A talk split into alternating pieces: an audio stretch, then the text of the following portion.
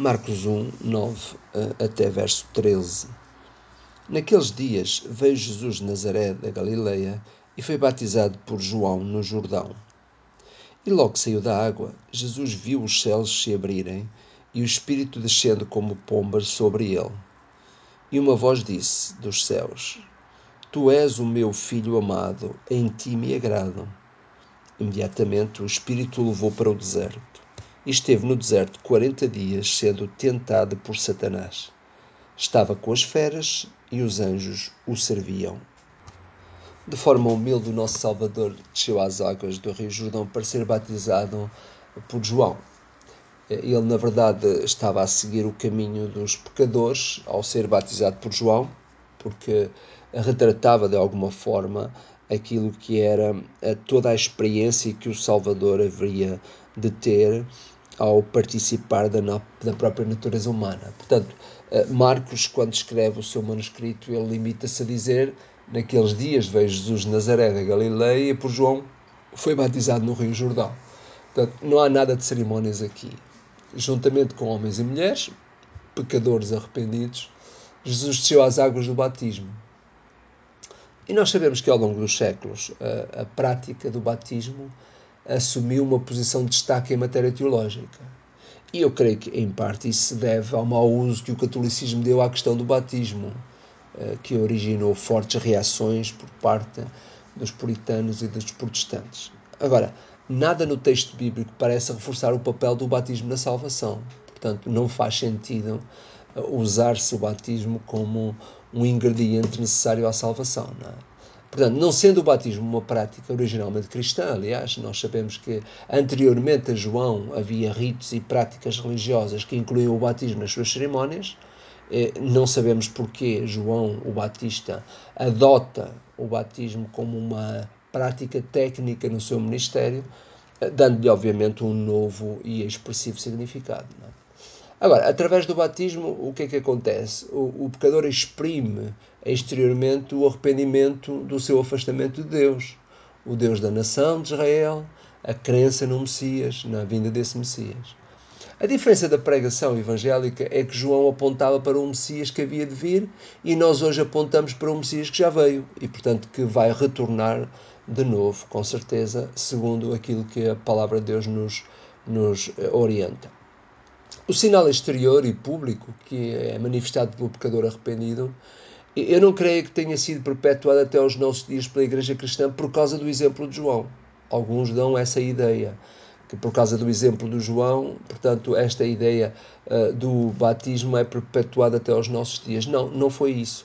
É mais por causa da ordem que o Senhor Jesus Cristo deu uh, em Mateus capítulo 28, verso 10, quando ele refere a necessidade e, e o facto de que efetivamente devemos ser batizados. É? E, aliás, a ordem é que nós devemos eh, ir fazer discípulos em todas as nações, batizando-os em nome do Pai, do Filho e do Espírito Santo. Portanto, há aqui de facto esta concordância com a prática do batismo, apesar de João insistir que não batizaria Jesus. Não é? E esta foi, aliás, quem nos dá esta descrição mais pormenorizada é o próprio Mateus, não é? que ele é o único evangelista, portanto, o único escritor sinótico que nos fala desta parte. É? E a ordem dada a todo o discípulo para que seja batizado o pecador em nome da Trindade traz para o cristianismo a importância do batismo como uma, uma evidência da fé que é produzida no coração daqueles que desejam ser discípulos de Cristo. É? é por isso que a palavra de Deus diz: todo o que crê seja batizado, e depois, como Filipe diz a Eunuco, é lícito se crês de todo o teu coração. Portanto, a pergunta é claro que ela permanece. Não, é? Ah, não, não precisando Jesus de evidenciar sinais exteriores de arrependimento, porque é que ele desceu às águas do Jordão e foi batizado por João? É sempre uma pergunta que fica pendente. Não é? Ah, aquela resposta simples, ah, foi para se identificar com a necessidade do homem pecador, não é suficiente, não é? Creio eu. Ah, alguns vão mais longe e dizem que, que acaba por entrar um pouco na, na, na linha de desorientação relativamente àquilo que é o ensino da própria palavra, Outros teólogos dizem que Jesus, ao aceitar o batismo de João, estaria a aceitar o batismo da sua morte. Não é? É verdade que o próprio apóstolo Paulo faz em Romanos eh, esta alusão, uma relação muito interessante sobre o significado do batismo na morte. Mas a verdade é que na descrição de Mateus, a hesitação de João em batizar Jesus é absolutamente legítima. Faz sentido. João argumenta: Eu tenho necessidade do teu batismo com o Espírito, o Espírito de fogo, e tu vens a mim ao meu batismo de água. São interessantes as palavras de Jesus em resposta a João. Deixa por enquanto, porque assim nos convém cumprir toda a justiça. A pergunta é: que justiça? A da lei? Seria o batismo um novo ato de circuncisão do pecador? Eu creio que ninguém deve entrar por aí. Mas parece-me, uh, contudo, uh, de mais evidente que a decisão de Jesus ao descer às águas é, é um ato de certificação. Eu uso esta palavra uh, para dizer o quê? Na verdade, Jesus estava como que a certificar o ministério de João através uh, do arrependimento, sinal do arrependimento através da água. Eu creio que eh, Jesus ter sido batizado foi um, um contributo que ele quis dar hum, de forma a conferir autoridade e legitimidade ao ministério de João Batista. Eu creio que era uma maneira de Jesus concordar e cooperar com o ministério de João. Jesus inicia o seu ministério com o batismo e termina com a ordem sobre o batismo. Isto é interessante.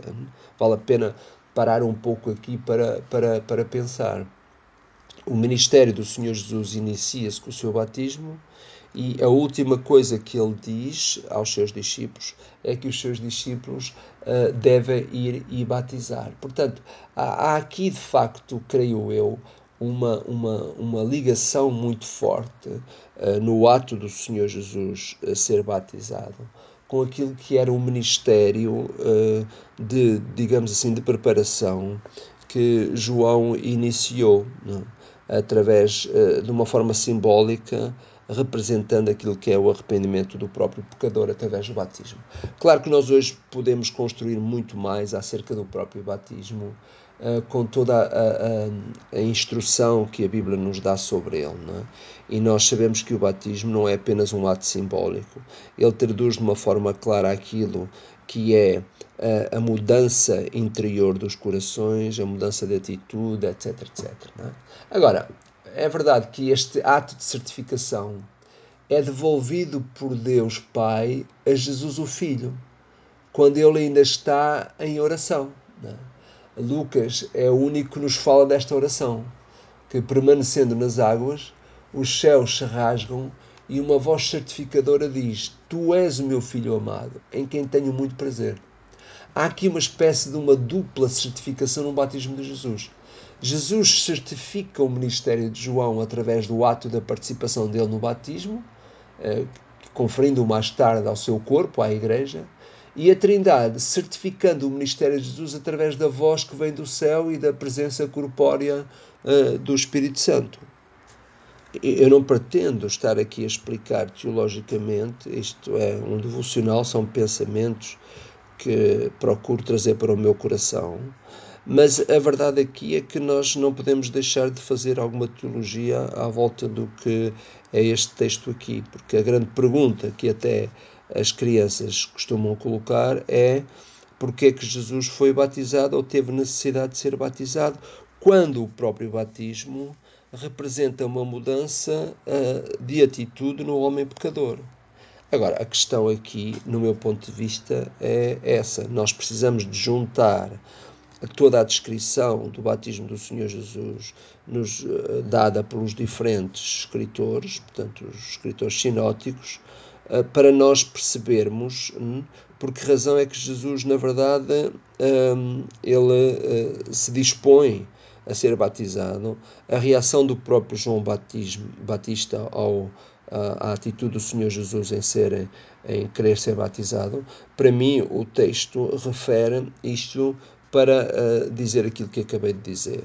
Isto é, há aqui uh, uma atitude do Senhor Jesus em certificar o ministério de João E há uma atitude do próprio Pai, da própria Trindade, em querer certificar o ministério do Senhor Jesus uh, ao descer a voz do céu que dava de uma forma clara, uh, fazia crer e, portanto, fazia uh, com que aqueles que, na verdade, ouviram aquela voz estivessem certos de que, assim como João Batista era o profeta enviado por, por Deus para preparar o caminho para o Salvador, o próprio Salvador, o Senhor Jesus Cristo, assumindo a sua natureza humana, era o Messias que estava prometido.